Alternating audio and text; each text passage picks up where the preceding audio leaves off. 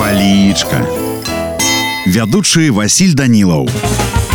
Прывітанне ўсім сябры сёння з вами разбярэм слова дабрабыт слоўнік дае наступнае тлумачэнне па-першае дабрабыты гэта дастатак матэрыяльная забяспечанасць па-другое добрыя ўмовы быту добраўпарадкаванасць напрыклад дабрабыт горада ну а калі казаць па-руску то слово дабрабыт азначае благополучие или благоустройства ну а ў мяне на сёння ўсё добрага вам настрою і нясумнага дня Палічка.